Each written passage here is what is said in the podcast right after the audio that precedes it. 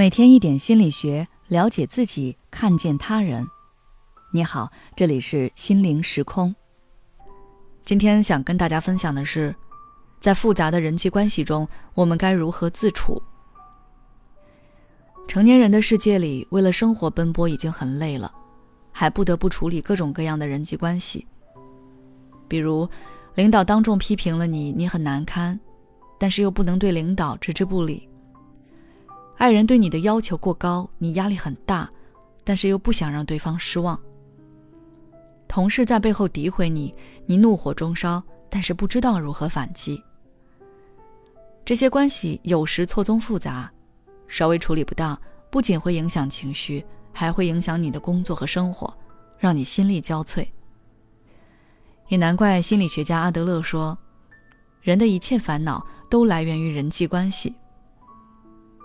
如果你觉得人际关系让你很累，已经疲于应对，你现在就需要静下心来，好好梳理一番，调整自己的状态，才不至于让自己陷入痛苦中。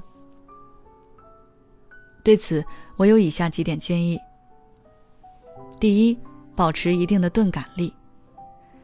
直白点说，就是让自己变得稍微迟钝一点。有一定钝感力的人，不会因为别人的一句批评耿耿于怀。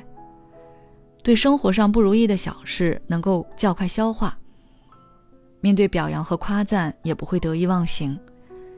学着放下自卑和敏感，让自己迟钝一点，你会发现和人交往时会更放松。第二，寻找适合的圈子。如果你周围的人和你不同频，他们说的你不感兴趣，你说的他们不理解，甚至你们的三观都不合。你的内心又不想迎合他们，那么你即使再努力相处，也是在消耗自己的时间和精力，变得很疲惫。所以你要全方位的提升自己的能力。当你有足够的能力时，就可以跳出这样的圈子，寻找符合你兴趣的圈子。在自己喜欢的圈子里，你会感到前所未有的自在。这时候，人际交往就会成为一种乐趣，而非负担。第三，梳理关系层级，分配不同的精力。虽然我们处在各种各样的社会关系中，但是这些关系的重要程度是不一样的。一般来说，我们可以将各种关系划分成五个级别。第一级，核心关系，就是跟你最亲近的人，比如父母、爱人、子女等等。第二级，重要关系。影响你发展的重要人物，比如职场领导、师傅、公司合伙人等等。第三级亲朋好友，就是你的亲戚和玩得来的朋友等等。第四级能搭上关系且聊得来的人。第五级你不需要结识的人，指的是那些负能量满满、只知道索取、与你价值观不合的人。现在，你认真盘点一下你目前的人际关系，看他们分属于哪个层级。对于第五级的人，你可以选择结束关系；对于其他人，你需要盘算一下，哪些关系该升级，哪些关系该降级。